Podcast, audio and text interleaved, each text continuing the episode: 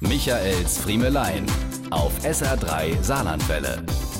Zuerst habe ich noch gedacht, Kind your Sinn und habe mir über die Backe gewischt. Als ich dann aber das zweite, dritte und vierte Mal darauf angesprochen wurde, dass ich da noch Lippenstift an der Wange habe und ob mich da irgendeine Weinkönigin geknutscht hätte, habe ich mir doch mal einen Spiegel gesucht. Denn ich konnte mich beim besten Willen nicht an einen Schmatzer erinnern. Selbst wenn ich da bei der Landpartie schon zwei Grauburgunder Intus hatte, daran hätte ich mich erinnert. Also ab auf die Toilette vor den Spiegel und abwischen.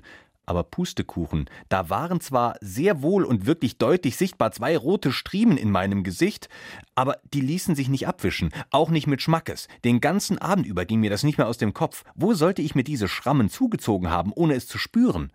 Heute Morgen, als ich auf der SR3 Internetseite durch die Fotos vom Landpartietag gucke, dann die Erleuchtung. Das war's also gewesen. Da sehe ich mich auf einem Bild im wahrsten Sinne des Wortes in den Seilen hängen. Das THW hatte in den Seendorfer Weinbergen einen Kran aufgebaut, an dem ich beim Versuch, einen Bierkistenturm zu bauen, durch ein Seil gesichert in der Luft hing.